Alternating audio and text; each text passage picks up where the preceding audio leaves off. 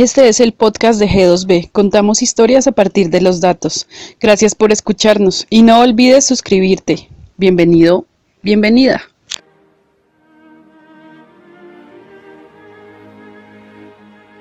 Siempre me gustó investigar la Segunda Guerra Mundial. Llevo 10 años en eso. Soy Paula Aldana Caviativa, licenciada en Ciencias Sociales y enfocadísima en la Segunda Guerra Mundial. De aquí en adelante les narraré los hechos vistos desde una perspectiva occidental y no tan gringa de, lo que se vivió en la Segunda Guerra Mundial. Esperamos contar con su audiencia y que les guste el contenido. Muchas gracias.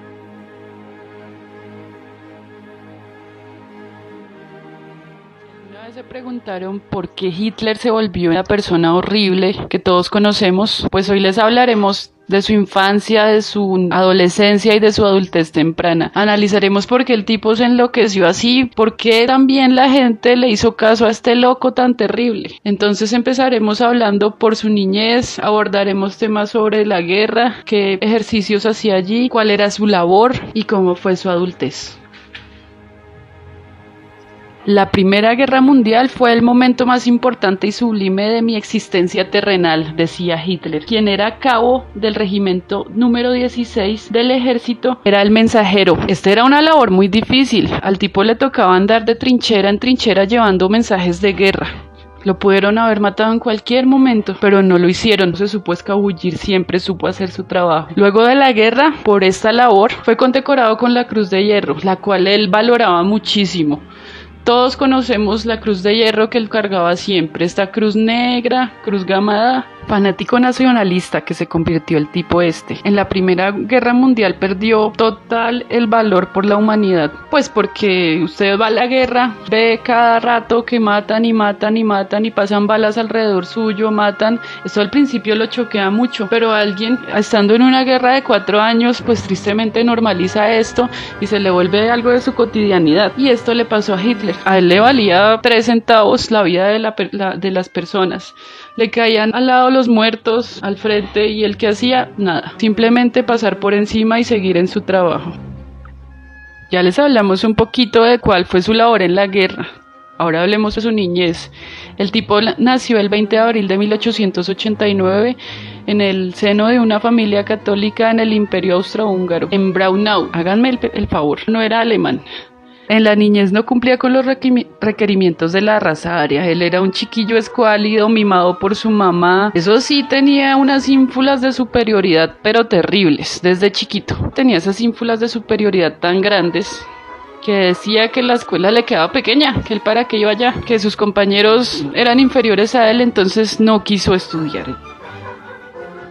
A los 19 años, en 1908, Después del fallecimiento de su amada madre, soñaba con estudiar en la Academia de Bellas Artes de Viena. A la par al tipo le obsesionaba siempre la política, eso después de la guerra él tenía mucho liderazgo, tenía muy buen manejo de la palabra y él sabía que esto lo podía llevar a tener un papel político importante. Siempre tuvo las ínfulas de superioridad y las tuvo claras, porque lo logró, tristemente lo logró. Entonces a los 19 años hizo el examen en la Academia de Bellas Artes de Viena y adivinen que pues perdió, rechazado, eliminado. No pudo pasar el examen. Entonces el tipo vivía de hacer postales para los extranjeros.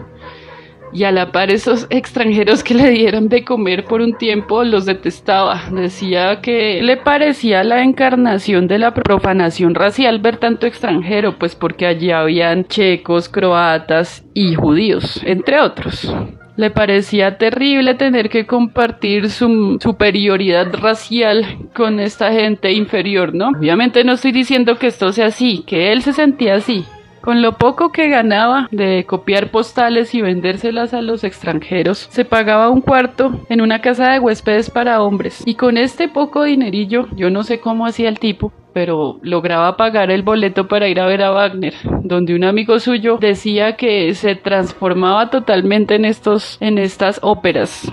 Hasta ahora, después de la posguerra, está teniendo una vida totalmente mediocre, ¿no? Pues una vida mediocre para alguien que aspiraba tan alto. ¿Y por qué digo que tenía una vida mediocre? Pues porque el tipo ya venía con un resentimiento con los hebreos, con los judíos, porque los alemanes perdieron la guerra y cayeron prisioneros, muchos fueron humillados, los trataban horrible, eso sí, y la ciudad quedó vuelta a nada. La dignidad de ellos, pues tenían, pero muy poquita, o sea, lo que sufrió esa gente después de la guerra fue terrible, el sabor de la derrota duró siempre. Ellos supieron que estaban derrotados en el armisticio del 11 de noviembre de 1918. Esto significaba para Hitler que de esto nunca se iba a recuperar Alemania. Y según él, una vez escuché una voz que le decía que él podía recuperar Alemania y reconstruirla. Entonces ahí fue que le empezaron las ínfulas de político. Ahí fue que empezó a hablar en masas, ahí fue que la gente empezó a copiarle. Y entre esos gente adinerada que le patrocinó la carrera política al tipo este. El podcast de G2B es patrocinado por La Under, ropa y accesorios de diseño colombiano. Visítanos en Instagram y en Facebook, La Under. Y entonces, ¿qué más pasó con Hitler ya en su adultez? Pues que se volvió un revolucionario de tiempo completo.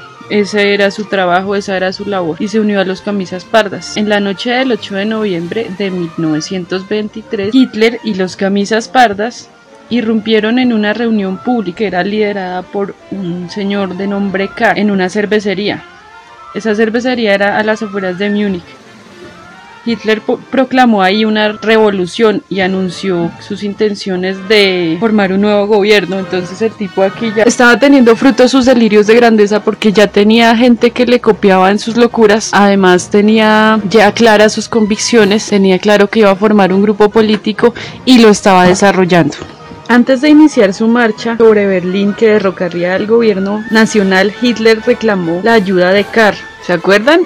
Al hombre que le interrumpió la reunión en la cervecería, la cual hablábamos antes, y de las fuerzas militares locales. Este último fingió ayudar a Hitler, pero gracias a la ingenuidad de Ludendorff escapó en cuanto pudo y retomó el control regional al amanecer del 9 de noviembre.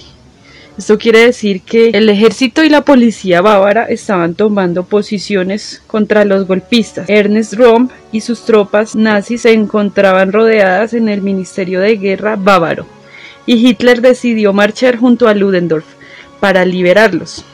El anciano comandante alemán había convencido a Hitler de que los soldados y la policía no dispararían contra él y que él se uniría a su causa. No obstante, la policía no se replegó ante Ludendorff y se inició un tiroteo. 16 miembros del ENDA murieron durante la refriega, pero Hitler escapó únicamente con un hombro dislocado. Hitler siempre se escabullía, ¿no? Se escapó únicamente con, un hombro dislocado.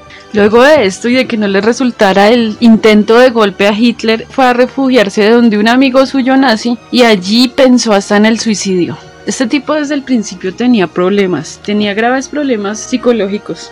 O sea, estaba tan metido en el cuento del el nacionalsocialismo que al primer intento que no le salió bien de un golpe de estado y de poder hacer su nación nazi, se pensó suicidar. Tal es su obsesión por esto de la raza pura, por esto del nacionalsocialismo, que se pensó suicidar si no le salía. Y esto era al principio.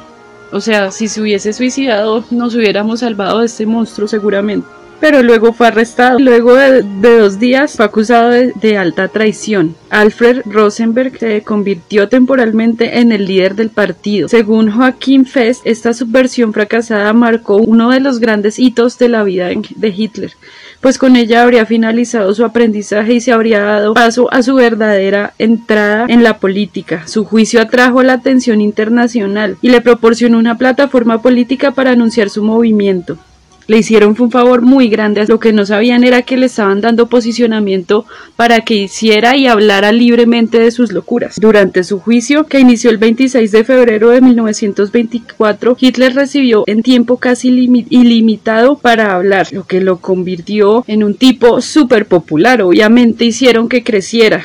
Debido a su poderoso y convincente discurso nacionalista. Ya sabemos que el tipo tenía un poder de la palabra y una oratoria magnífica, pues como él conocía bien a sus veteranos de guerra, él entraba diciendo, bueno, ustedes saben que yo participé en la Primera Guerra Mundial, yo sé lo que ustedes están viviendo, yo quiero que recuperemos la nación y sin ustedes no lo puedo hacer, ¿me ayudan? Yo no tengo pretensiones económicas, no tengo pretensiones más que salvar a mi amada Alemania.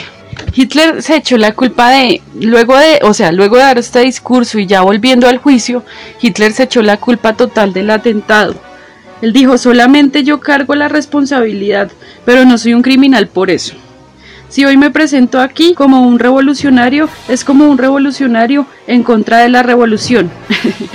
Ay Dios. No existe la alta traición contra los traidores. En primero de abril de 1924 Hitler fue sentenciado a cinco años de prisión en la fortaleza de Landsberg. Acá esto da un giro grandísimo, ¿no? Porque el tipo pensó que con su gran oratoria, como lo dejaron dar su discurso, tuvo audiencia hasta internacional, el tipo se iba a salir con la suya, pero no.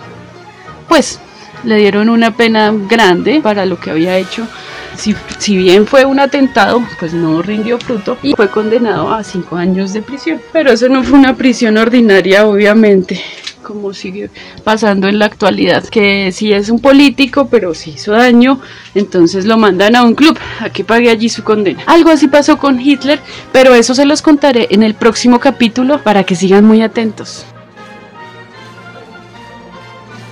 Esperamos que se enganchen con nuestro contenido y los invitamos a escuchar el próximo capítulo sobre el ascenso de Hitler. Gracias por escucharnos. Recuerda suscribirte al podcast y visitar las redes sociales de G2B.